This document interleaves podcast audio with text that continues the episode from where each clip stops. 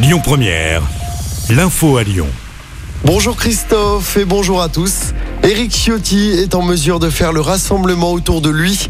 C'est ce qu'a dit hier soir Laurent Vauquier, le président de la région, en réaction au résultat du premier tour de l'élection interne des Républicains.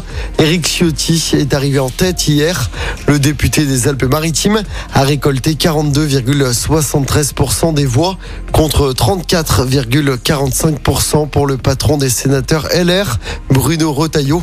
Aurélien Pradier est quant à lui éliminé. Le second tour aura lieu dimanche prochain.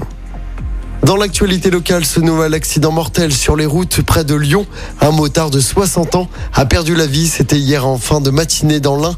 L'accident s'est produit à Saint-André de Corcy. Une moto, un véhicule utilitaire et une voiture sont impliqués dans l'accident.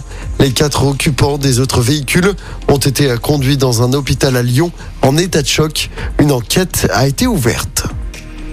Un retour progressif à la normale sur les rails. Après le week-end de grève des contrôleurs SNCF, 3 TGV sur 4 doivent circuler aujourd'hui. 60% des trains avaient été annulés ce week-end. Une reprise totale du trafic est attendue pour demain mardi.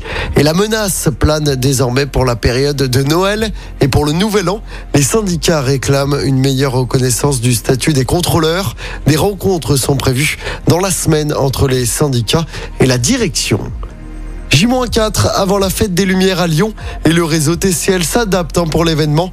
Les quatre lignes du métro seront prolongées jusqu'à 2h du matin de jeudi à dimanche. Les parcs relais seront ouverts jusqu'à 3h du matin. Comme le veut la tradition, l'ensemble du réseau sera gratuit le 8 décembre à partir de 16h et jusqu'à la fin du service.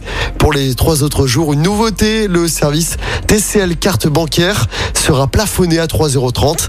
C'est pour permettre de bénéficier du ticket TCL en fait. Il permet, pour rappel, de se déplacer librement de 16h jusqu'à la fin du service.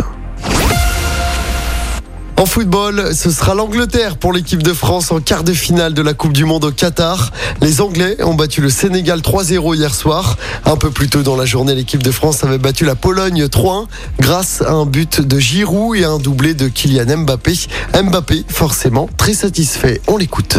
On est très content, très content d'aller en quart de finale.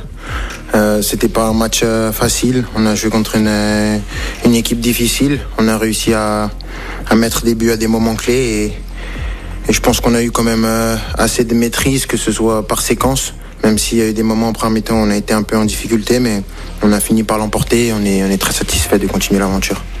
Et la suite de l'aventure, c'est donc France-Angleterre, quart de finale de la Coupe du Monde, samedi soir à partir de 20h. À suivre aujourd'hui la suite des huitièmes de finale de cette Coupe du Monde.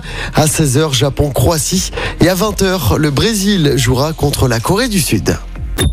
Écoutez votre radio Lyon Première en direct sur l'application Lyon Première, lyonpremière.fr et bien sûr à Lyon sur 90.2 FM et en DAB+.